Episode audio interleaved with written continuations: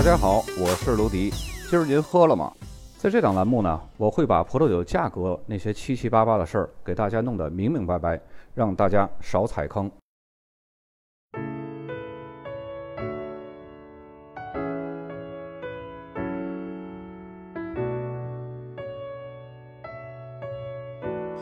巴登在德语里的原意和温泉有关。这个名字的来历呢，可以追溯到统治黑森林地区的巴登大公国。巴登产区作为德国第三大葡萄酒产区，是位于莱茵河下游黑森林一带，跟法国的阿尔萨斯产区隔莱茵河相望。咱们平时经常会吃到的装满樱桃和巧克力的黑森林蛋糕，就是由这个黑森林而得名的。它是德国最南端的一个产区，也是德国最温暖的区域，平均的年气温呢在十一摄氏度。这里拥有全德国最多的阳光，平均年日照时间是在一千七百小时，因此呢，它是唯一一个德国产区当中属于欧盟气候区域 B 级的区域。德国其他区域呢都是处于更冷的 A 级区域。这里的气候受到的影响是比较复杂的。由于该地区呢，它是位于法尔茨森林的边缘和奥登山之间，而且呢，同时又处在福日山脉和黑森林之间，因此气候的影响是非常明显的。这些山脉和森林呢，有效地阻挡了寒风，并且呢，保持了这一地区的降雨量。在福日山脉南部和侏罗纪岩层之间的缺口被称为贝福特缺口，也叫做勃艮第郡入口。地中海的暖流呢，就通过这个缺口可以进入到莱茵平原。这几个要素都是围绕着当地一个核心的气候特点，就是气候更温暖。巴登产区的葡萄种植历史是非常悠久的，在冰河世纪之后，野生葡萄就开始在这片区域生长起来了。到了公元二世纪左右呢。葡萄的种植开始从康斯坦斯湖传播到北部，并且在16世纪达到了巅峰时期。当时的葡萄酒酒液明亮，口感强劲，人们认为喝这样的酒十分有益健康。那时候的人年均消费量呢，大概是一百四十公升。如今巴登地区的人均葡萄酒消费量仍是整个德国人均消费量最高的地区。巴登产区从北部的陶博山谷到南部的波登湖，延绵四百多公里，是整个德国跨度最长的葡萄酒产区。整体来看啊，产区是属于阳光明媚、气候温暖。但是由于地域是十分辽阔的，每个部分的气候呢又会有所不同，比较多变。所以整个巴登地区呢又分为了九个子产区，分别是陶博弗兰肯、巴登山道、克莱士高、奥特瑙、布莱斯高。凯瑟斯托尔、图尼贝格、马克格拉菲兰德和波登湖，土壤也是十分多样化的，包括砾石、石灰石、粘土、火山岩以及介壳石灰。每个子产区的地理和气候概况呢，都会略有不同，这就使得该地区所产的葡萄酒具有丰富多样的风味特征。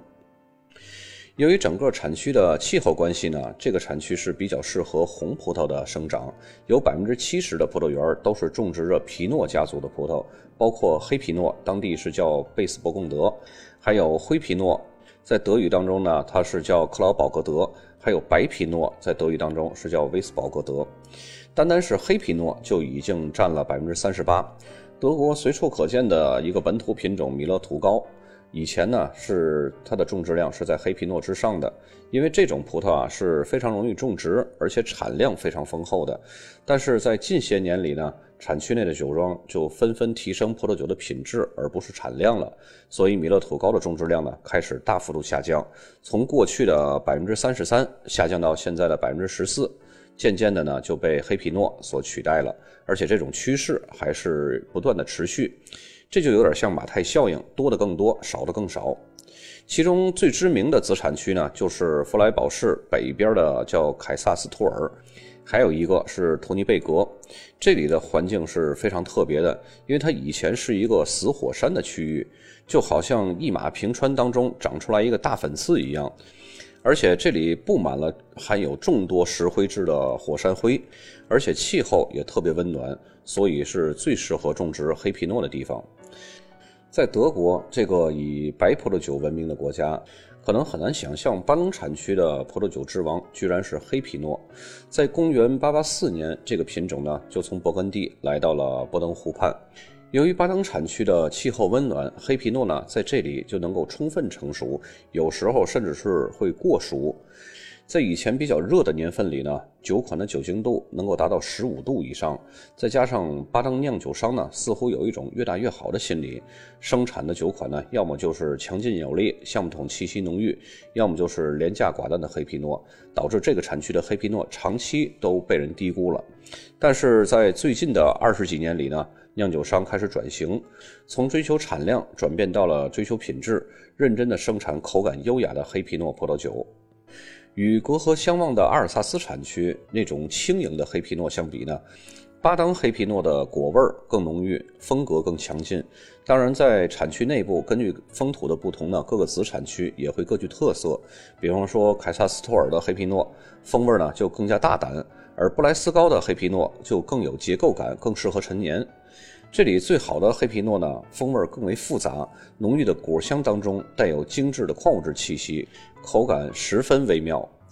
如今巴登产区出产着德国最精彩的红葡萄酒，也是德国红葡萄酒价格当中最高的产区之一。这里所产的黑皮诺或柔顺或强劲，从干型到甜型都有。当地有一种特有的古老葡萄品种，能酿造出中性和谐的葡萄酒。这个葡萄品种呢叫古德尔。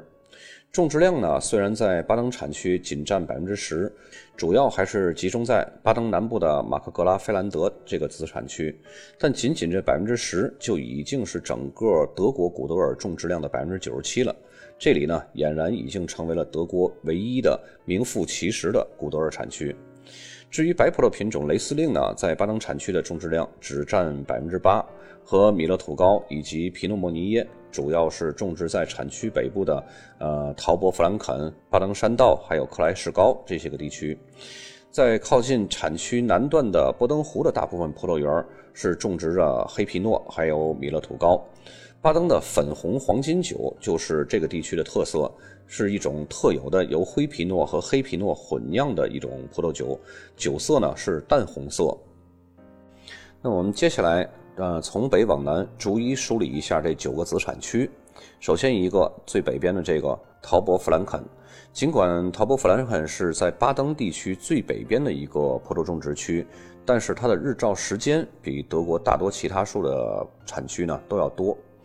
早在1992年，这个产区啊还是被称为巴登弗兰肯。我们在德国，尤其是美因河中下游的地区的名字当中，经常会见到弗兰肯。那么弗兰肯到底是什么意思呢？早在公元530年，法兰克人击败了阿拉曼人，统治了这一片区域。弗兰肯呢，就是法兰克人的意思，也就是法兰克人的领地。然后至今呢，这种命名方式还没有更改。那么，陶博弗兰肯它的新名字是来源于陶博小镇，在产区范围内呢，只有南部和西南部最好的山坡上种植了葡萄藤，山坡的顶部和底部就任其发展了，不会再种葡萄，以免遭受冬天冷风的侵袭。皮诺莫尼耶和米勒土高是这里的主要品种。这里生长的皮诺莫尼耶有着美妙的果香和浓郁丝滑的口感。至于米勒土高，则可以充分利用该地区的短生长季节，使葡萄成熟的非常良好。温暖的气候和多石多钙质的土壤，给葡萄酒提供了一种特别的优雅感，以及令人印象深刻的矿物质气息。陶博弗兰肯葡萄酒的传统瓶型呢，是那种圆扁形的瓶型，和另一个德国的大区弗兰肯产区装希万尼的那个葡萄酒瓶是一样的形状。其实最早陶博弗兰肯就是属于弗兰肯的一部分，可以说呢是同宗同源的文化。顺着产区再往南一点，就到了巴登山道。这个产区生长的葡萄藤，由于受到了奥登瓦尔德山的保护。使它呢可以免受到寒冷的东风侵袭。每年的日照时间大概是一千六百小时。葡萄园的土壤呢，从深层的黄土和粘土，到表层的片岩、花岗岩、片麻岩这些个风化岩，有时候还会包括彩色砂岩，呈现出来的这种风土特色呢是非常多样性的。当地除了少量的雷司令。黑皮诺呢，倒是在这片岩石土壤上表现出了强烈的归属感。出产的葡萄酒以黑樱桃、矿物质和令人印象深刻的丰满酒体，形成了自成一派的风格，使黑皮诺更加具有灵性。再往南一点就是克莱士高子产区。克莱士高的丘陵景观呢，以田野和森林交错，葡萄园和宽阔的山谷相互交替。让人呢置身于绿野仙踪的画面。这里很多地方的土壤呢，几乎都是巴登地区特有的黄土层。这种土壤具有非常出众的储热功能。在这些极其有利的葡萄栽培条件下呢，白皮诺是这里最出众的。它会呈现出口感圆润新鲜，带有果香，饱满大气，富有表现力的香味儿和细腻的奶油味儿，使它在巴登受到的待遇比任何的其他白葡萄品种都要好。沿着地图再往南一点呢，就是奥特瑙子产区。奥特瑙有着独特的三位一体的景观，中间呢是优雅的葡萄园山坡，山坡的一边是肥沃的莱茵草地，山坡的另一边是黑森林山脉。这里是德国最南端的雷司令产区，温和的气候和每年一千七百小时的日照，使奥特瑙成为一片阳光明媚的世外仙境。雷司令独特的特性起源于葡萄园中风化的花岗岩和片麻岩，有时候呢也会夹杂着石英岩的成分，使葡萄酒具有明显的矿物质特征，结构纤细，芳香纯净，清新活泼。黑皮诺也是该地区颇具勃艮第风格的葡萄酒。通常会种植在土壤肥沃、含沙量相对比较高的山坡低处。所产的葡萄酒特点呢是丰富深浓的果香和橡木桶赋予的烟熏气息，以及天鹅绒般的单宁质地。在国家和国际级别的奖项中，德国没有哪一个发展中的地区像奥特瑙这样受到高度的赞扬。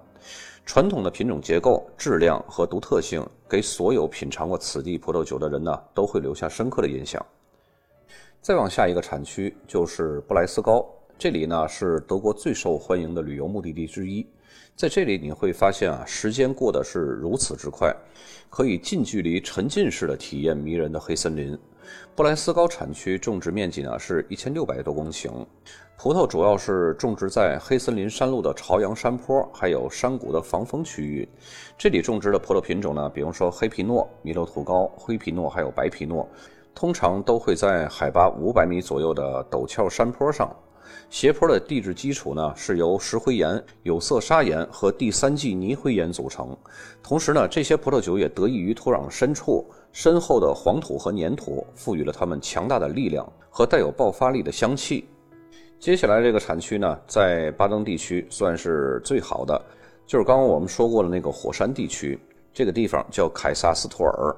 它是德国阳光最充足、最温暖的一个地区，产区的地位在巴登地区是无出其右的。该产区从弗莱堡一直是延伸到西部的莱茵河。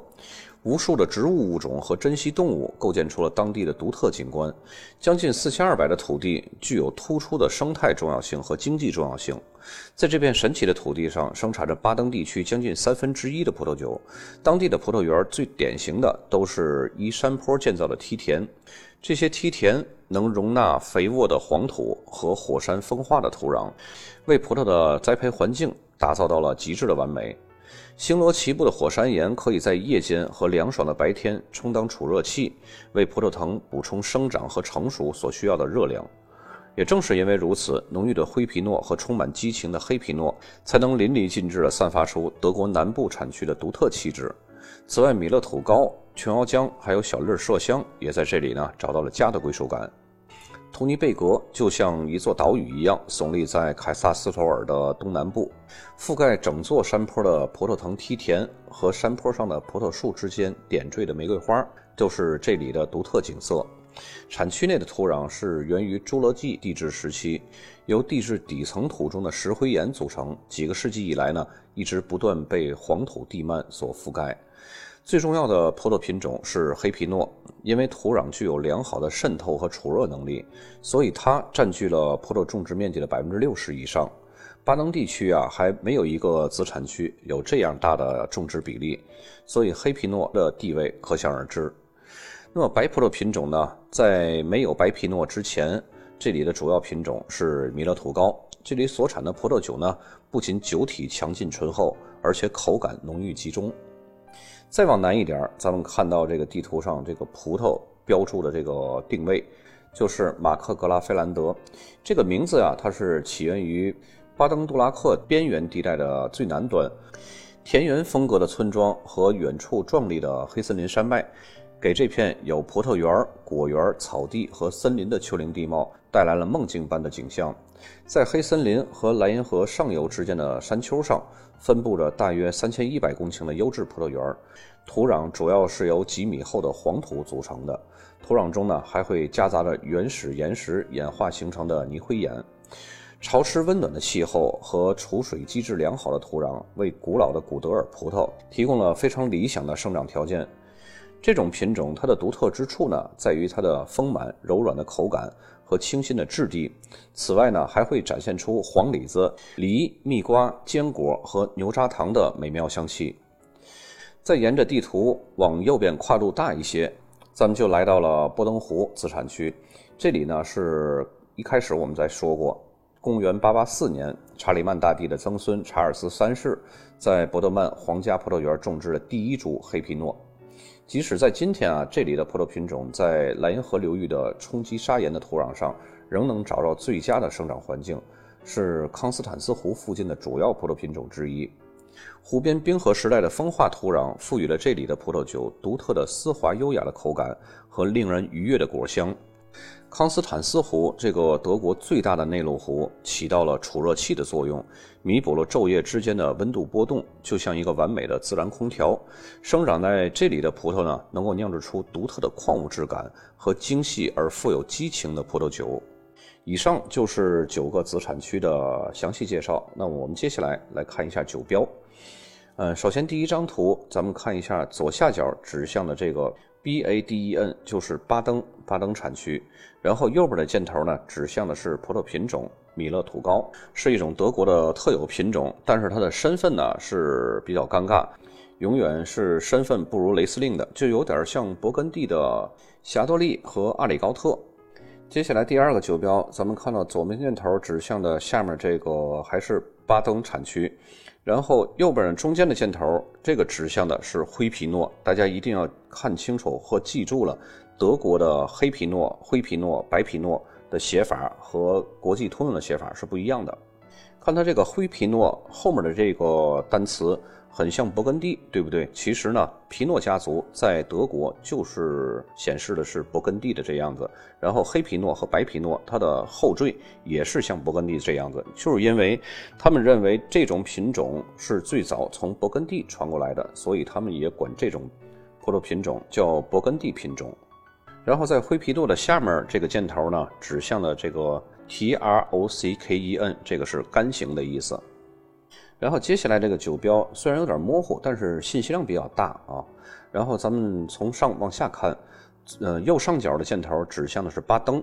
然后右边中间的箭头呢指向的是两个 G。我们以前在讲 VDP 呃顶级酒庄联盟的时候也有提到过，这两个 G 呢，它就是 VDP 特级园的干型葡萄酒。然后这两个 G 的左边呢，就是灰皮诺。刚刚我们也看到灰皮诺的拼法了。然后左下角这三颗星，这三颗星呢是代表它是 VDP 顶级酒庄联盟的三星酒庄。那么再接下来，咱们看到这个酒标右上角箭头指向是黑皮诺。这个黑皮诺它这是分两行写的啊。咱们看到这个黑皮诺，这个 SPAT，然后下面写的这一行字呢，也是跟勃艮第很类似。这个写法就是黑皮诺，然后黑皮诺的下面显示的是干型，干型的下面显示的是巴登。那么巴登下面的这个盾牌的左边显示的这个单词是老藤的意思。再接下来这个酒标，大家看到了左上角显示的这个箭头是巴登，然后巴登下边2005下边的这个单词呢就是白皮诺，是这样写的。然后白皮诺的下边是晚收。晚收的下面是干型，这个酒标信息就是比较规整的一个酒标信息。再接下来的酒标左边的箭头指向的是古德尔，刚刚我们说过，就是一种比较古老的葡萄品种。然后古德尔的下面那个箭头呢，指向的是巴登，然后巴登的旁边指向的就是马克格拉费兰德，就是生长古德尔最优质的那个产区。再接下来，我们来看几个子产区的酒标了啊。呃，这张酒标，咱们看左边箭头指向的是奥特瑙，然后奥特瑙旁边的那个 R O T 是什么意思呢？那个是代表德国的红葡萄酒。再接下来这个酒标，大家看到了右上角箭头指向的是巴登波登湖，然后再往下面中间的那个位置呢，显示的就是黑皮诺那个花体字啊。花体字的那个上面那一行显示的是黑皮诺，在德语里边是叫斯贝德伯贡德。然后这个黑皮诺的下面呢，显示那七个字母是 R O T W E I N，这个就是红葡萄酒的意思。刚刚我们那个酒标不也说过吗？R O T 就是红葡萄酒的意思。它只不过这个单词呢，把这个 W E I N 给加全了。W E I N 的德语里边的意思呢，就是跟红酒的那个 Wein 是一样的 W I N E。然后花体字下面这个就是干型的意思。再接下来一个酒标，大家看到右上角箭头指向的也是波登湖，然后左边箭头指向的是葡萄品种米勒土高，然后米勒土高旁边的这个是干型的意思。那么在这个酒标巴登去哪儿了呢？巴登大家看一下这个右下角最下面这一行字，最后面这个单词就是巴登。接下来这个酒标，大家看到右上角箭头指向是巴登，然后左边中间箭头指向的就是巴登山道。刚刚我们说第二个子产区，然后巴登山道的下边这个红色的字就是黑皮诺的意思。再接下来这个酒标，这有点特别了啊，因为我这个上面标注的字也比较多了，咱们还是逐一的从上往下说。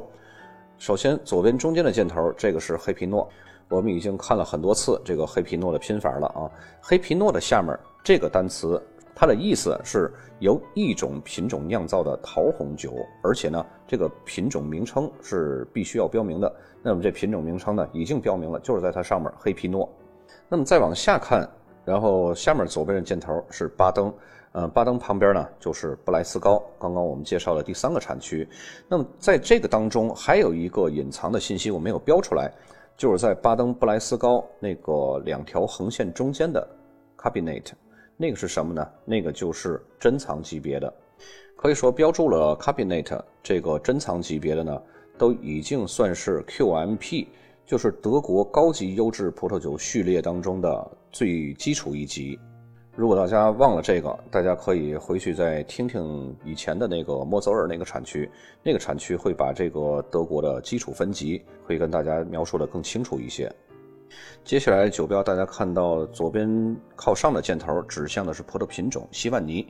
然后左边靠下边的这个箭头指向是巴登，巴登旁边呢就是凯撒斯托尔。刚刚我们说凯撒斯托尔的那个黑皮诺是非常非常牛的哈。那么这瓶酒呢是凯撒斯托尔的西万尼，是一个白葡萄酒。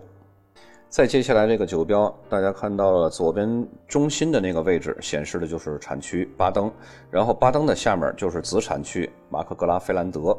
马克格拉菲兰德，我们刚刚也看过一个酒标，而且那个酒标呢是当地的特有品种古特尔的。然后这个呢，它是什么品种酿造的呢？大家看最下面的花体字，这个是琼瑶浆。接下来看这酒标是比较少见的啊，因为一般德国酒写灰皮诺，它不会这么写，而且这个灰皮诺的写法风格呢，还是一个意式风格。当然，咱们这个酒标呢，咱们就看一下，因为这种比较毕竟是比较少数。然后它的这个右下角的这个箭头呢，指向的就是巴登。再接下来这个酒标呢，大家看到左边箭头指向的是巴登图尼贝格，图尼贝格这个产区呢，就是在凯撒斯托尔的东南部。也是种植黑皮诺非常优异的这么一个产区，但是这瓶酒呢，很明显它不是黑皮诺。然后右边箭头呢指向的是干型，然后接下来这个酒标大家看到了，左边箭头指向是巴登托尼贝格，然后右边靠上面的箭头呢指向是白皮诺，然后白皮诺下面这两行小字呢就是珍藏干型。今天的酒标比较多，而且产区和子产区呢也比较分散。咱们之所以没有给它拆分成两集呢，我感觉这个信息量还是不会像莱茵高那么多，所以呢，咱们就一期都给它讲完了。但是这一期节目呢，时间会跨越的比较长，咱们还需要多听两遍，信息还是比较多的。本期就到这儿，咱们下期再见。